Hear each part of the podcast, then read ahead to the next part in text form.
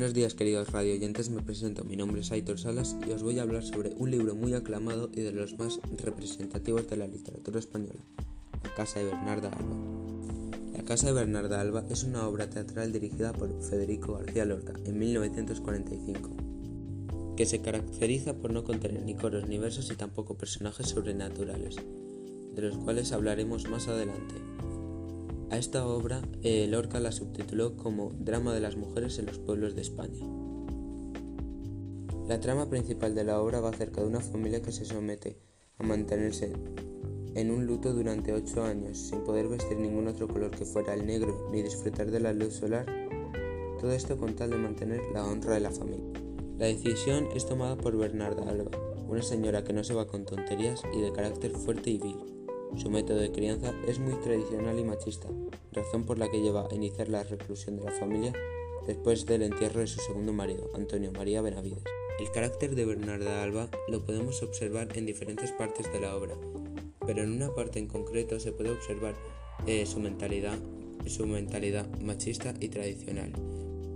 Al inicio del tercer acto, mientras están comiendo su vecina Prudencia y Bernarda, comienzan a hablar sobre el lío de faldas que ha tenido la hija de su vecina. Y ella confiesa de que lo está pasando muy mal porque su marido está muy enfadado por lo que ha hecho su hija. Y ella eh, intenta convencer al marido de que la perdone, pero este no, no reflexiona sobre aquello y sigue con la mentalidad firme. Cosa que a Bernarda Alba le parece bien, porque ella es de una mentalidad machista y para ella eh, le parece bien que cuando una hija desobedece deja de serlo para convertirse en un enemigo. Pasando un poco a las hijas de Bernarda Alba, para colmo tampoco podrán mantener ningún tipo de contacto con un hombre. Las hermanas al estar, al estar alteradas por no mantener el contacto con un hombre, de repente aparece Pepe el Romano, un personaje del cual va a causar eh, varios conflictos entre algunas de las hermanas. Tiene como característica de que no va, a ser un personaje que va a estar presente en sí, pero se, va, se va a hablar mucho de él y se va a nombrar mucho a lo largo de la historia. Angustias, la hermana mayor de 39 años, es la primera en hablar con Pepe el Romano y parece ser la hermana con más posibilidades de casarse con él. Desgraciadamente, él se acerca a ella debido a que tiene la herencia de su padre, el primer marido de Bernardo. Pasando ahora a Magdalena, es la hermana mayor del segundo marido de Bernarda, con 30 años, quien está muy triste por estar sometida al luto durante 8 años, porque ella tenía la idea de, de ser libre y casarse algún día. Pero finalmente no se antepone ante la decisión de su madre. Amelia, de 27 años durante la trama, es la más tranquila de todas porque le tiene alto miedo y respeto a su madre y es bastante ilusa, por lo que se cree todo lo que Bernarda le dice. Por otra parte, Martirio, de 24 años, es todo lo contrario a ella. Se describe como una chica que no agrada a nadie, representa los celos y la envidia que, que le tiene hacia sus hermanas, como cuando le robó Angustias el retrato que tenía de Pepe el Romano, sabiendo ella bien que estaba enamorada de él y que dentro de poco se iba a casar con él y de las hermanas la más pequeña es Adela, con 20 años. Al ser tan joven es muy risueña y tiene ganas de disfrutar de la vida y tiene mucha esperanza en el amor. Como cuando en una escena se pone un vestido verde con el que se va al corral para poder probárselo y sentirse muy alegre, pero las hermanas al verla con ese vestido en el corral se ríen de ella creyendo que se ha vuelto loca enseñándosela a las gallinas.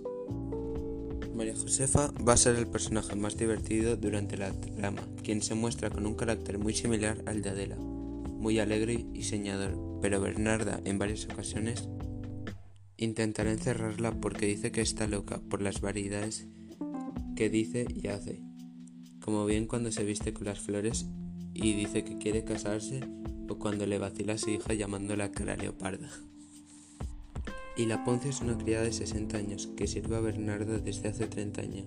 Tienen una relación de amor-odio porque aunque se considera Ponce una buena perra por lo mal que, que Bernarda la trata al aconsejarle de diferentes situaciones, ella se preocupa mucho por ella y su familia, llegando a ser entre comillas la mano derecha de Bernarda.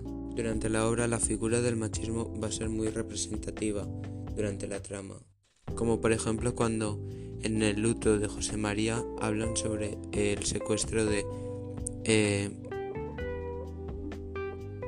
de Paca la Roseta y de su marido, del cual dicen que, que se lo llevaron a la grupa en caballo hasta lo alto del olivar y que después de la noche eh, dicen que llegó con el pelo suelto y una corona de flores en la cabeza. Y la describen como una mujer, como la única mujer mala del pueblo y como una cualquiera para los forasteros. Pero otra figura que también se representa mucho a lo largo de la obra es el egoísmo entre las hermanas. Cuando Angustias ya había conocido antes a Pepe el Romano y ya estaban preparando cosas para la boda, Adela se mete entre ellos dos y empieza a, cometer el adulterio con Pepe el Romano. Y Martirio, según ella, se enamora, es que se ha enamorado de Pepe el Romano, poniendo esa como razón eh, de haber robado el retrato de él. Y hasta aquí mi podcast de la casa de Bernarda Alba, del cual espero que os haya parecido muy interesante e entretenido eh, la drama de esta magnífica obra por parte de Federico García Lorca y que, también vosotros podáis opinar acerca de los argumentos del cual se utilizan eh, en, esta, en esta dramatización machista y egoísta. Eh, espero saber vuestros comentarios pronto y nos vemos hasta la próxima. Chao, chao.